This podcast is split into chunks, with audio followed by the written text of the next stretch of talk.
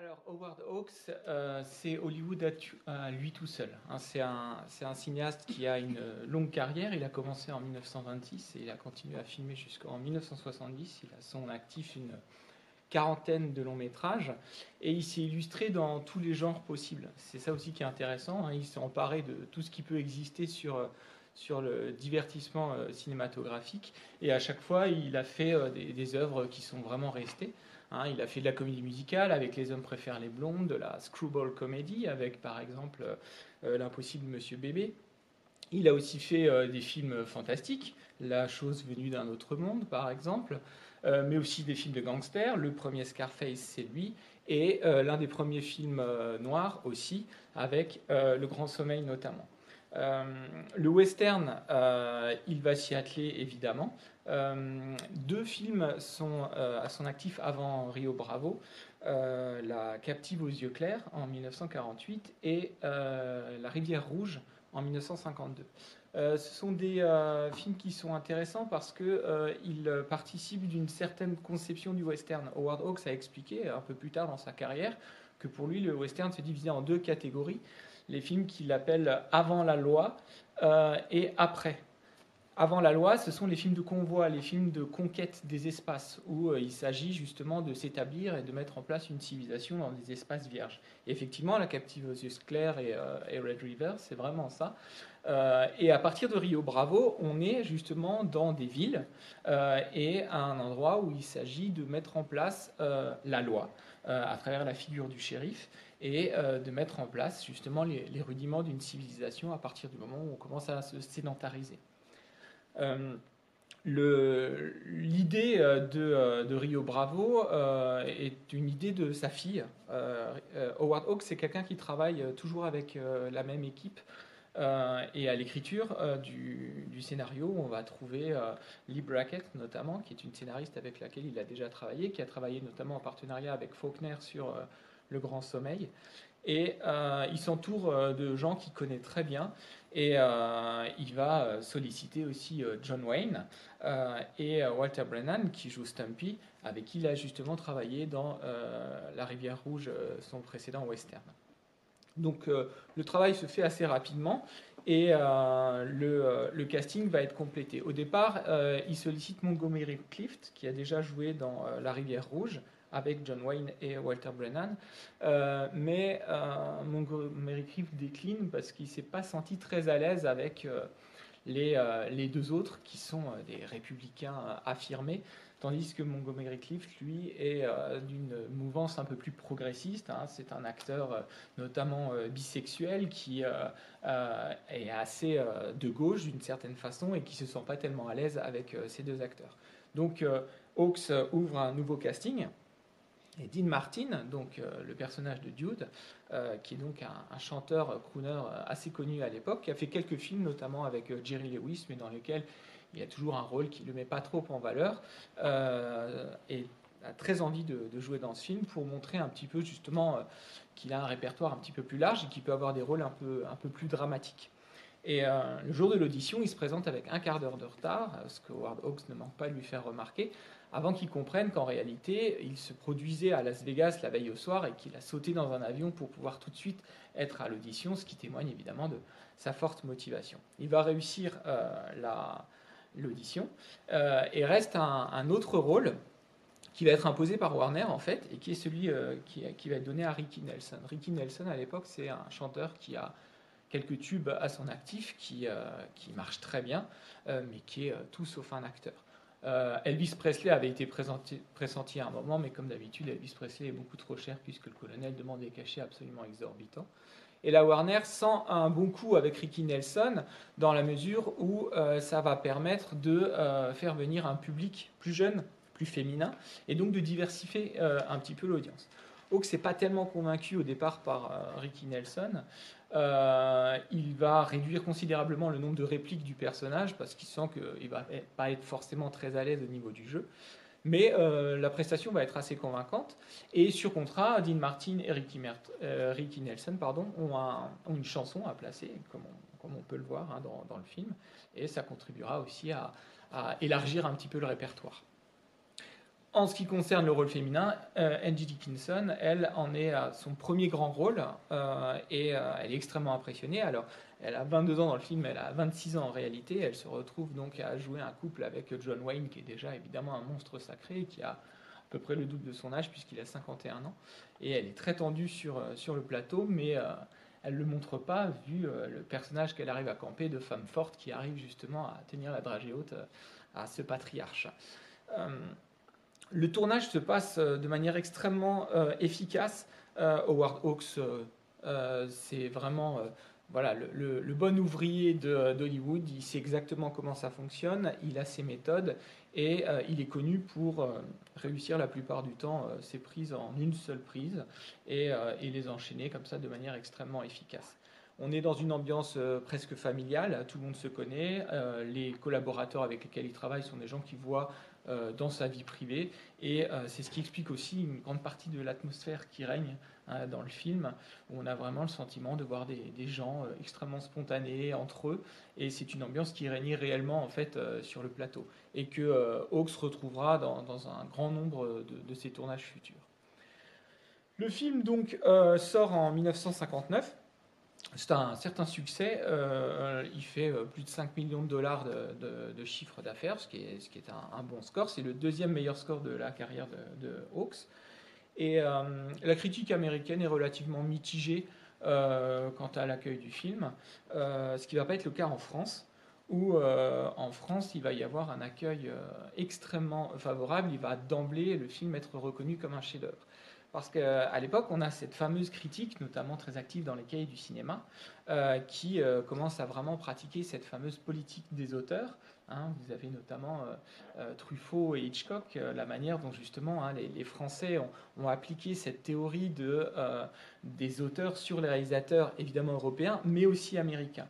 Et pour montrer que, selon eux, on ne doit pas les considérer simplement comme justement ces employés de l'usine à rêve, mais comme des gens qui ont une patte ont euh, quelque chose qu'ils apportent. Ils ne sont pas simplement hein, euh, ceux qui euh, se contentent de tourner. ils ont quelque chose dans leur esthétique qui est un plus et que la critique française va se plaire à analyser et à décortiquer.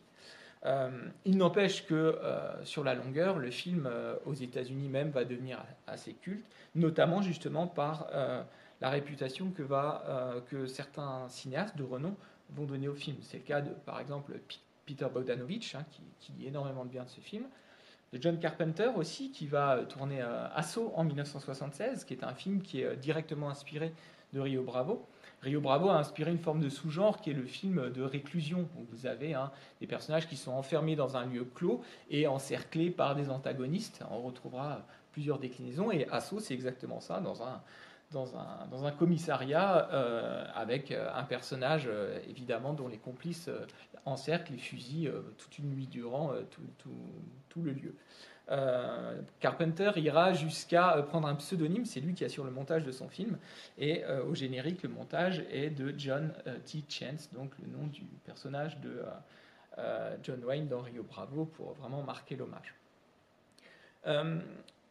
Hawks a un rapport particulier à ce film euh, il apprécie beaucoup euh, tout ce qui s'y joue euh, et tout ce que l'écriture du film a, pu, générer. Et il va lui donner deux formes de prolongement. ce sont ces deux derniers films, en 1967 et en 1970, qui sont vraiment des espèces de, travaux qui reprennent à peu près les mêmes idées, avec des échos. le premier, ce sera Eldorado, avec John Wayne de nouveau, John Wayne qui est un, tueur qui va venir, euh, un tueur euh, indépendant qui va venir en aide à un shérif alcoolique.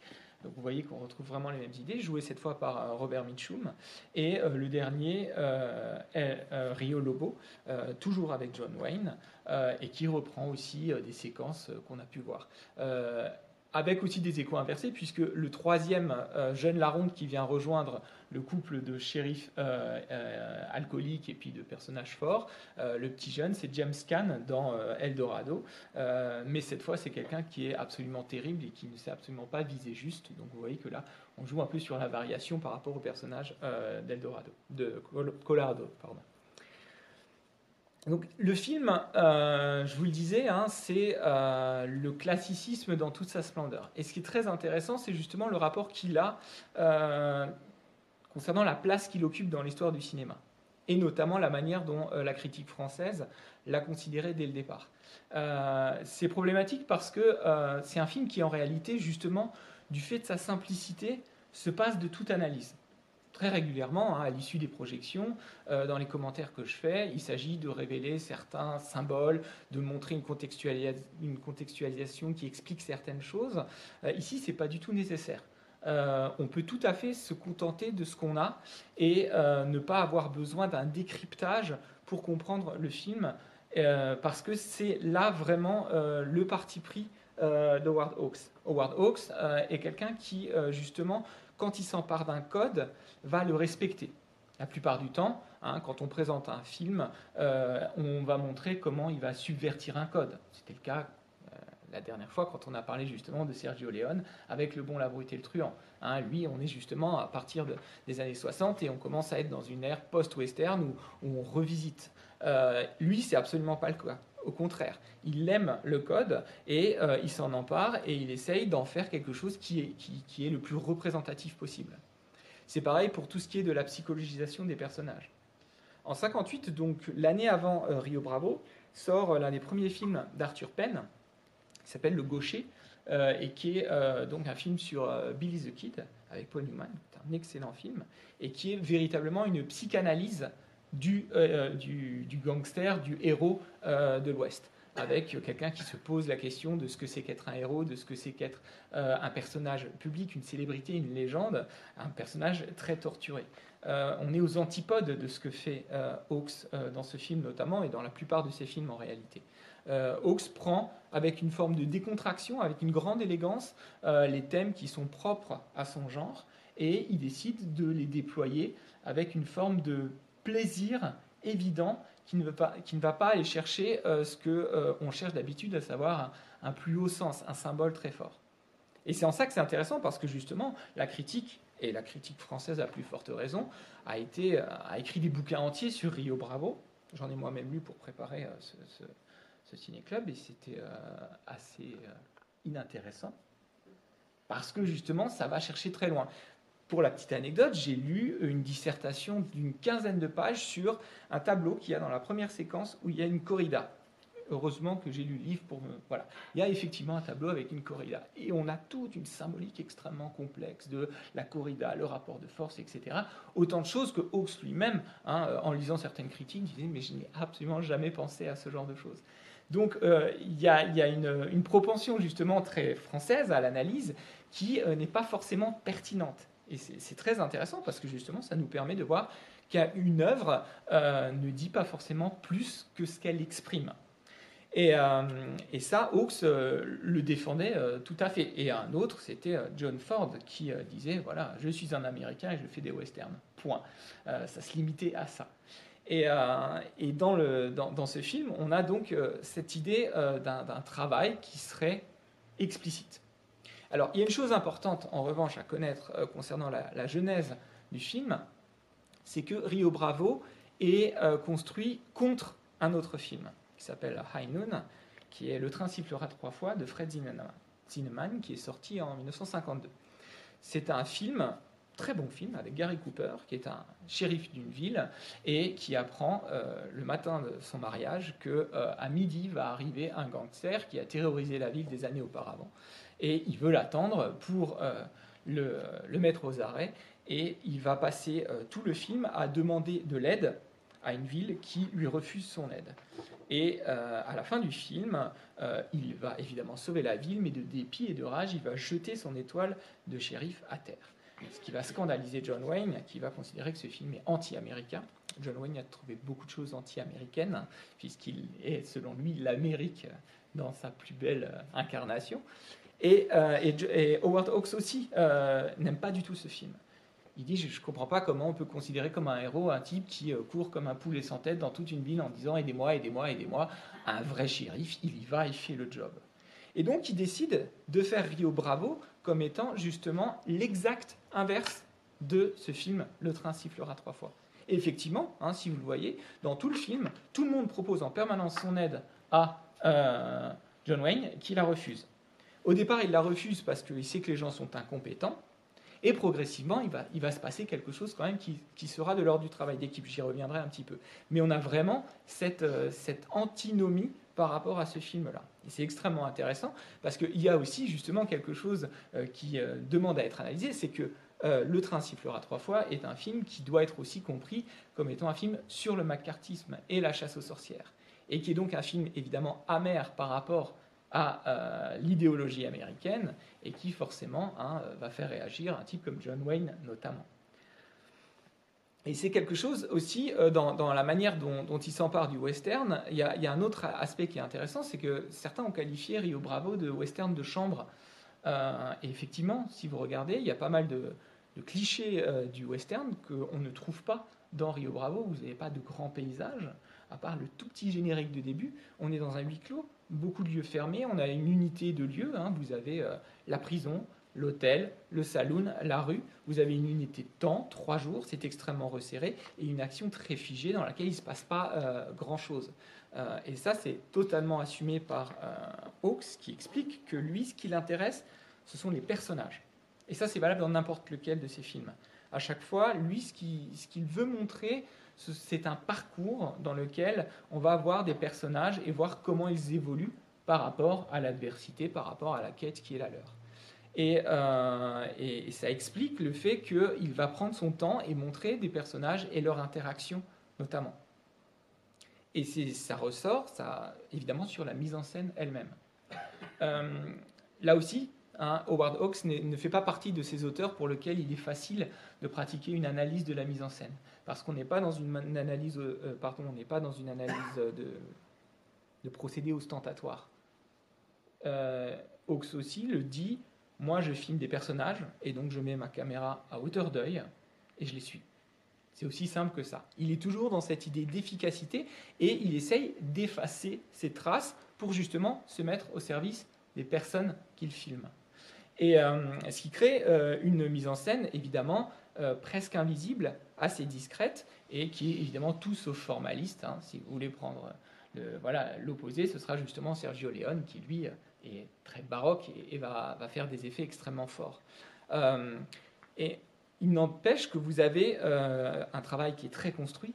Hein. Euh, on peut faire des analyses très précises de la manière dont les personnages bougent dans l'espace, notamment la différence de gestuelle entre Dude et, et John Tichens, bien entendu. Et euh, certaines scènes, comme le prologue, qui est formellement extrêmement intéressant, c'est un début de cinéma muet. Hein. vous avez 4, minutes de séquence totalement muette qui euh, montre justement la, déchéance totale du personnage qui part de très bas et qui va donc avoir un long chemin à parcourir pour regagner son statut de héros, si vous voulez. Et euh, vous avez une autre scène qui montre ce principe-là, c'est lorsqu'ils poursuivent le, tireur embusqué et qu'ils arrivent dans ce bar le zoom violent qui est fait sur la bière hein, dans laquelle goûte du sang. Euh, c'est un effet de style, de la même façon que la plongée hein, sur le personnage qui attend et qui est en amorce par rapport à la vue sur le, sur le bar d'en bas.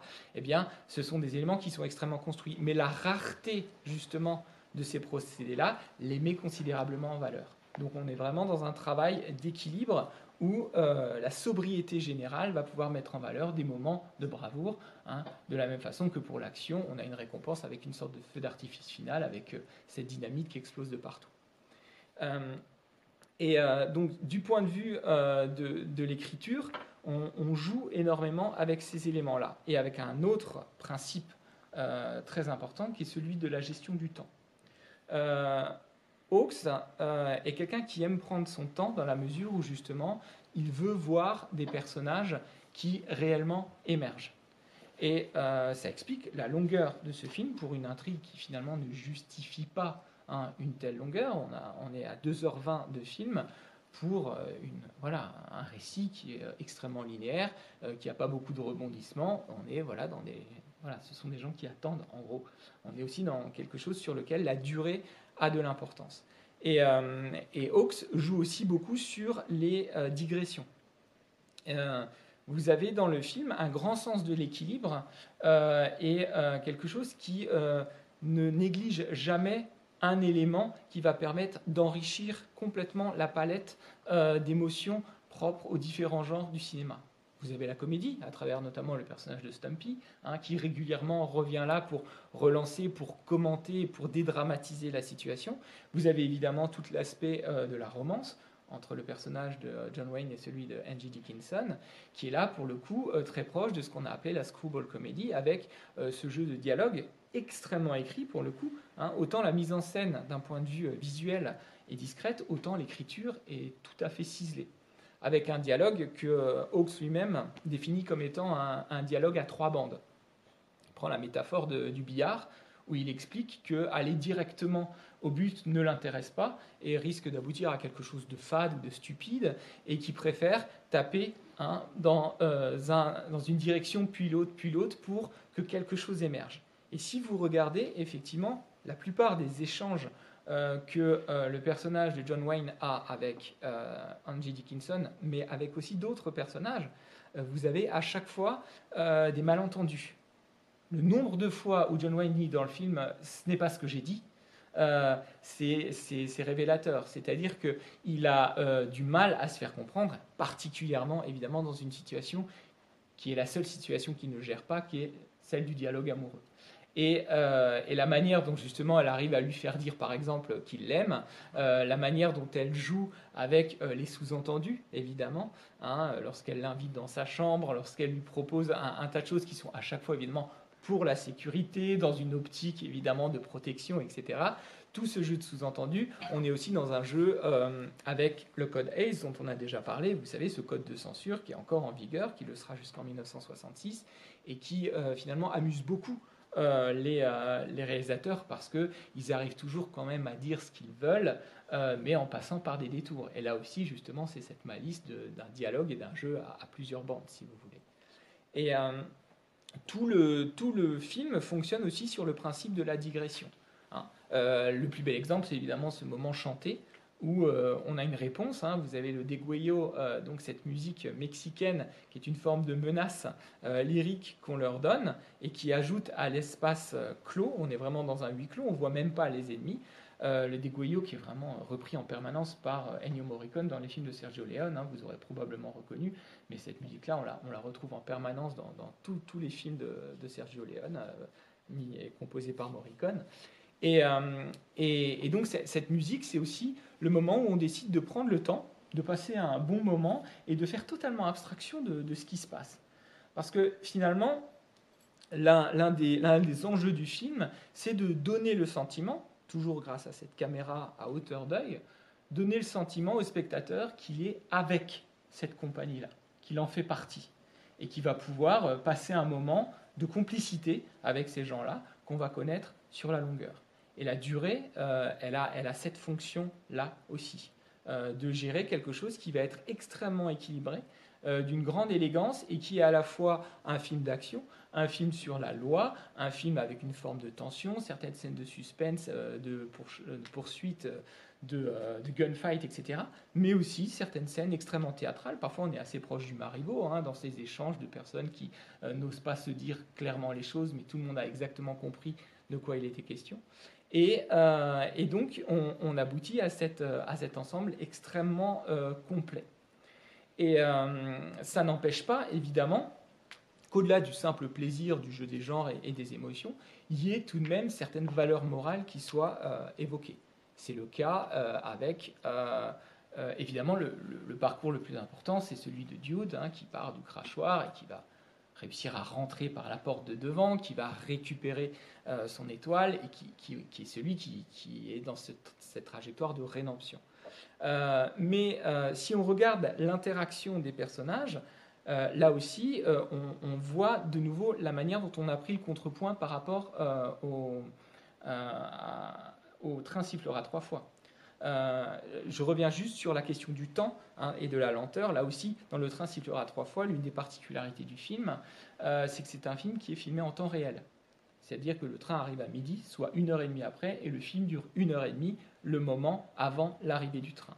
Donc on a cette deadline dans tous les sens du terme qui conditionne et qui crée un temps anxiogène durant lequel justement le shérif incarné par Gary Cooper n'arrive pas à obtenir de l'aide et donc il est de plus en plus désespéré à mesure que le temps passe.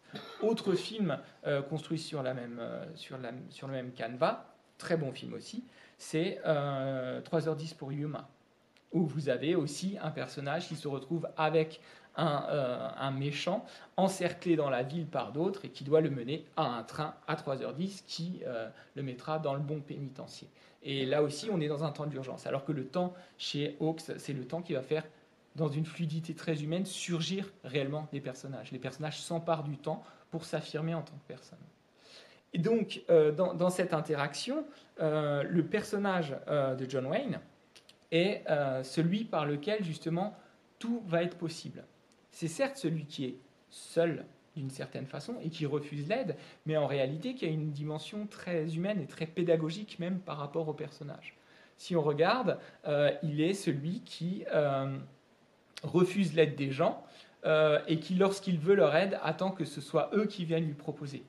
Euh, et à chaque fois, les gens veulent venir l'aider et euh, ce n'est pas lui qui va leur dire ce qu'ils doivent faire, mais eux qui progressivement vont réussir. Et c'est valable dans tous les couples qu'ils forment, que ce soit avec Dude, évidemment, mais aussi avec le jeune Colorado. on est vraiment dans un récit un peu initiatique. Et évidemment aussi avec, euh, avec le personnage d'Angie Dickinson, à la différence près qu'avec ce personnage-là, c'est lui qui cette fois a peur et c'est lui qui doit lâcher prise. Et parce que vous avez évidemment cette potentielle menace. La femme qui charme, c'est celle qui justement va euh, lui faire perdre la raison, on le dit clairement. Vous avez en plus le récit de Dieu lui-même qui est là pour dire que, attention, danger, ça peut être celle qui fait chuter. Hein. on est carrément dans un retour au Jardin d'Éden, hein, d'une certaine façon. Et euh, parce qu'il n'arrive pas à voir la possible bienveillance de cette personne. Et c'est là justement que euh, c'est là-dessus que le film s'achève, c'est-à-dire que dans ce cinéma-là, dans cette quintessence du cinéma euh, hollywoodien classique, il y a une volonté de montrer des personnages qui sont tous bienveillants. Certains sont plus abîmés que d'autres et doivent retrouver une certaine confiance en eux, mais tous ont une volonté euh, qui fait qu'en interagissant les uns avec les autres, on va pouvoir créer une société qui fonctionne. Et, euh, et on voit cette ambivalence, plutôt cette complémentarité des thématiques extrêmement américaines vous avez très clairement cet individualisme-là. Hein, c'est une personne, et euh, c'est vraiment John Wayne massif, avec son assurance qui est celui qui permet à la société de se construire, mais elle ne peut pas se faire sans l'interaction avec d'autres bonnes volontés.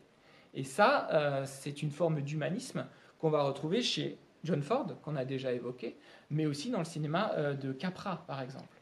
Et ces trois cinéastes-là, qui incarnent profondément à la fois l'Amérique et le cinéma américain, euh, sont des cinéastes qui justement n'ont pas besoin qu'on fasse de grandes théories euh, pour expliquer leur cinéma. Et c'est des cinéastes qui justement aussi transcendent la plupart du temps le genre dans lequel ils s'illustrent. C'est la raison pour laquelle Hawks peut faire du cinéma euh, dans du western ou de la comédie ou du cinéma fantastique ou du, film noir, parce que finalement, ce qui compte chez lui, ce sont des figures humaines qui nourrissent un, récit qui sera un récit finalement euh, universel, quel que soit le genre dans lequel euh, il s'illustre.